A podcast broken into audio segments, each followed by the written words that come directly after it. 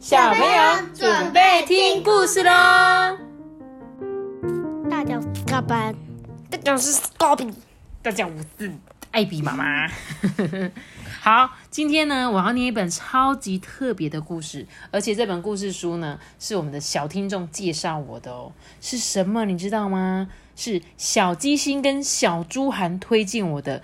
哪里才是我的家？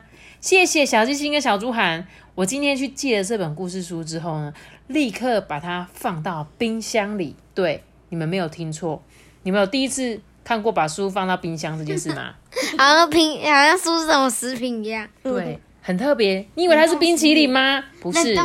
它是一本书。哎，你知道这本书有多酷吗？因为当我拿到这本书的时候呢，它是一本在整本是看起来是全白的故事书。然后呢？他必须要拿去冰箱冰，冰了之后我才能看到这本故事书。哇，酷哎，你知道吗？我真的就超神奇，这是我第一次看到书要冰冰箱的。它到底是什么设计的？它这个设计应该就是利用这个温度吗？可能像是你你们知道有一种杯子，它碰到热水之后，它的杯子本来是一个图案，那加热水之后就变另外一个图案。我想应该是类似这种原理。那它这个是冰起来的时候。冰起来会变成个这个图案，那我们要赶快念这本故事书，为什么？因为它等一下图案肉不见，你就不能念了。对，要是我要再拿去冰箱冰，我才能看这样子，所以我先赶快开始我们的今天的故事哦，哈，这里是哪里才是我的家？在南极的冰山上呢，住着一群可爱的小企鹅。小企鹅？对，小企鹅好可爱，对不对？有一天呢，小企鹅发现家门前。多了一条小河，企鹅爸爸跟妈妈就皱起了眉头啊，说：“糟糕了，我们得搬家了。为什么家门前多一条小河要搬家？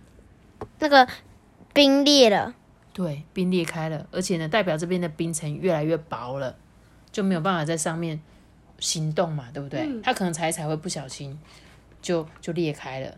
可是南极的小河。”越来越多小企鹅一家呢，走遍了大半个南极，都找不到新的家。哎，你看这一块也裂，这一块也裂，这一块也裂，哦，怎么办？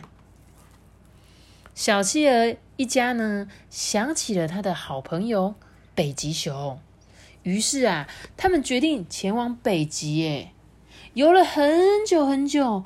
海水越变越黑，垃圾也越来越多。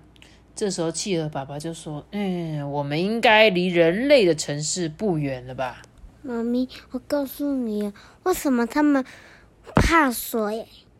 你说企鹅吗？嗯哼，因为他们必须要在冰原上面才能行动，你知道吗？就像北极熊，以前冰就是他们的马路嘛。我们现在是走在马路上，那企鹅跟北极熊，他们也要走在陆地上啊。所以他们要走在冰的上面哦。为什么他的朋友是北极北极熊？不是会吃企鹅？北极熊呢？他们通常会吃海豹，还有一些小鱼，也会吃小型的哺乳动物。但我不晓得它会不会吃企鹅，应该不会吧？会吗？小型的哺乳动物。对啊，企鹅算不算是？我不知道。小企鹅吧？会吃吗？我觉得它应该不会吧。我们就当做他不会好了。他们这本故事书是好朋友，哎，应该不会吃吧？上岸之后呢，他们第一次来到了大城市，高楼森林呢，让他们迷路了，因为他们一上去都完全看不到，只看到建筑物，对不对？然后啊，接连不断的高温，让小企鹅一家都中暑了。熊热啦，对不？小企鹅应该要在很冰凉的地方嘛。这时候呢，有一名小女孩发现了他们呢。这小女孩急急忙忙的找了一台小冰箱，希望能够帮到忙。哎哎，小企鹅，你们快进去，你们在里面会舒服一点。赶快进去，赶快进去。这小女孩呢，背着沉沉的小冰箱，慢慢的走到了海边。向小企鹅一家道别哇！所以他扛着这个小冰箱，带着企鹅呢，来到了海边嘛。希望他们赶快去水里，最少比较舒服一点，对不对？嗯。你虽然会问我说：“妈妈，这小女孩怎么可能背得动冰箱？”对不对？小冰箱，对，但是还是很重啊，基本上一个小女孩不会背。但是我们就把它多一点想象力嘛，她为了帮助这个小企鹅，所以呢，她赶快，而且这个冰箱没有插电会冰吗？好笨 好，但是我们我们不要破坏不要破坏这，对对对，我们可以发挥一点想象力，就是太阳能。托比说蛮好的。这小企鹅一家呢，遇到了金鱼哥哥。这金鱼哥哥呢，带着他们穿过大片的海洋，去找北极熊。终于，他们来到了北极。哎，这时候他就说：“哎啊，小企鹅，你们怎么来了啊？”看到他们啊，北极熊好惊讶哎。小企鹅就说：“哼，南极的冰川融化了，我们决定搬来北极。”北极熊就说：“哦哦，那从今天起，北极就是你们的家哦。”那那些人类如果到北极去研究，他们就会说，那个新闻报道上面一定会报说大发现，大发大发现，企鹅居然在北极上面生活，与与北极熊一起生活。对，没错，应该是这样。可是发生什么事？过了没多久，北极熊的家门前也出现了一条小河。我知道他们是裂缝王，不是裂缝王，其实。哪个地方那个那个地方就会裂掉？好，我继续说，无家可归的小企鹅一家跟北极熊都难过的流下了眼泪。小企鹅问妈妈说：“妈妈，哪里才是我们的家？”嗯，我觉得他们最后住在那个金鱼哥哥的身上。你知道他们最后会住在哪里吗？我们的冰箱里。真的吗？这一本书会住在冰箱里。其实，对他在他在讲说，这本这是一本奇妙的冰书，是真正的冰书。对，故事其实已经结束了哦。然后呢，他说小企鹅的故事正等着你关注，到底他们的家在哪里？来，请问一下，他们的家在哪里？南极。可是，如果就像故事说的。这个南极、北极的冰都开始融化了，那他们到底要住哪里？对不对？对啊。你们知道北极熊快要灭绝了嘛？对不对？对。也也是为什么？也是因为冰块融化的很快嘛，所以没有陆地，它没有办法去捕猎，就是猎他们的食物，所以就越来越瘦，然后最后就死掉。这样，我相信大家去上网 Google 都可以查到很多有关于。呃，北极熊的故事，企鹅的故事，冰川的故事。然后呢，其实主要还是告诉我们要爱护我们的地球，爱护我们的环境，对不对？要不要？你们有在爱护环境吗？没有吗？有啊，我们都没有乱丢垃圾啊。有做资源回收是不是？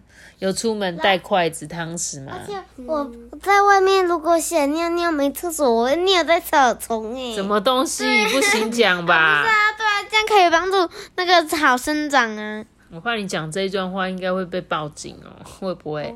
有啦，其实的确是很多山友他们在山上如果临时找不到厕所的时候，的确是会在某在外面上厕所这样。但是这个跟环保那有什么关系？环保是什么？就是我今天去爬山的时候，垃圾不要留在山里面，对不对？但是其实地球然后不是遭遭到呃，应该是说地球暖化这一件事情是电力不，垃圾其实占了蛮大的因素，因为我们制造了很多多余的塑胶嘛。所以这些塑胶没有办法消灭的时候，地球呢就没有地方去消耗，怎么消耗？比如说我要用烧的嘛，我们是不是有一些那个那个什么燃烧的焚化炉，就是把我们的东西烧掉嘛？那焚化炉可能会制造很多的黑烟呐，去破坏我们的臭氧层，所以才会导致我们气温升高，冰块融化。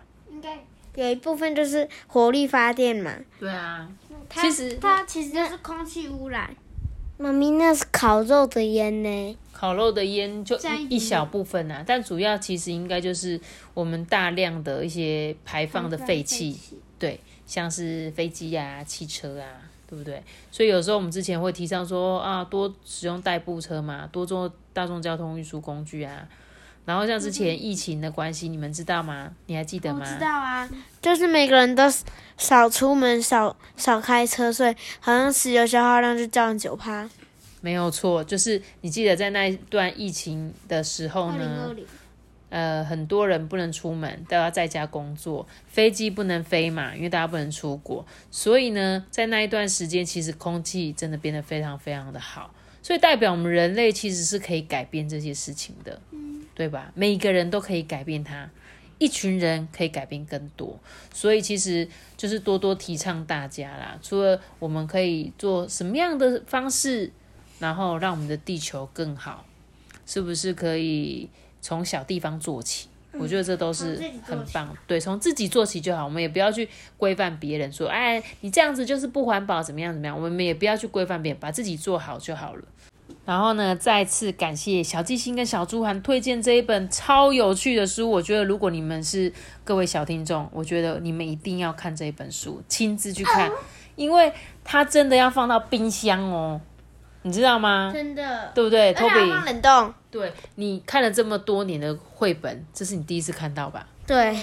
对不对？很酷，对不对？看过立体书，我看过可以翻的书，还有一些像是一些可以拉一些机关的书，我从来没看过这种东西。对，冰书，所以我真的好开心哦！我最喜欢就是收到大家推荐的书，然后我们就可以一起来阅读。那就真的都很酷。对，真的都很好看，对不对？好喽，那就感谢你们喽！感谢你们。然后希望你们可以再推荐我们好看的书。那我们今天的故事就讲到这边喽。记得又一个字的就那么着，记得订阅我们，并且开启小铃我们也是大家拜拜。如果你是用 Apple Podcast 收听的话，可以给我们五颗星的评价或留言给我们，或者是在 IG 艾比妈妈说故事私讯我。大家拜拜。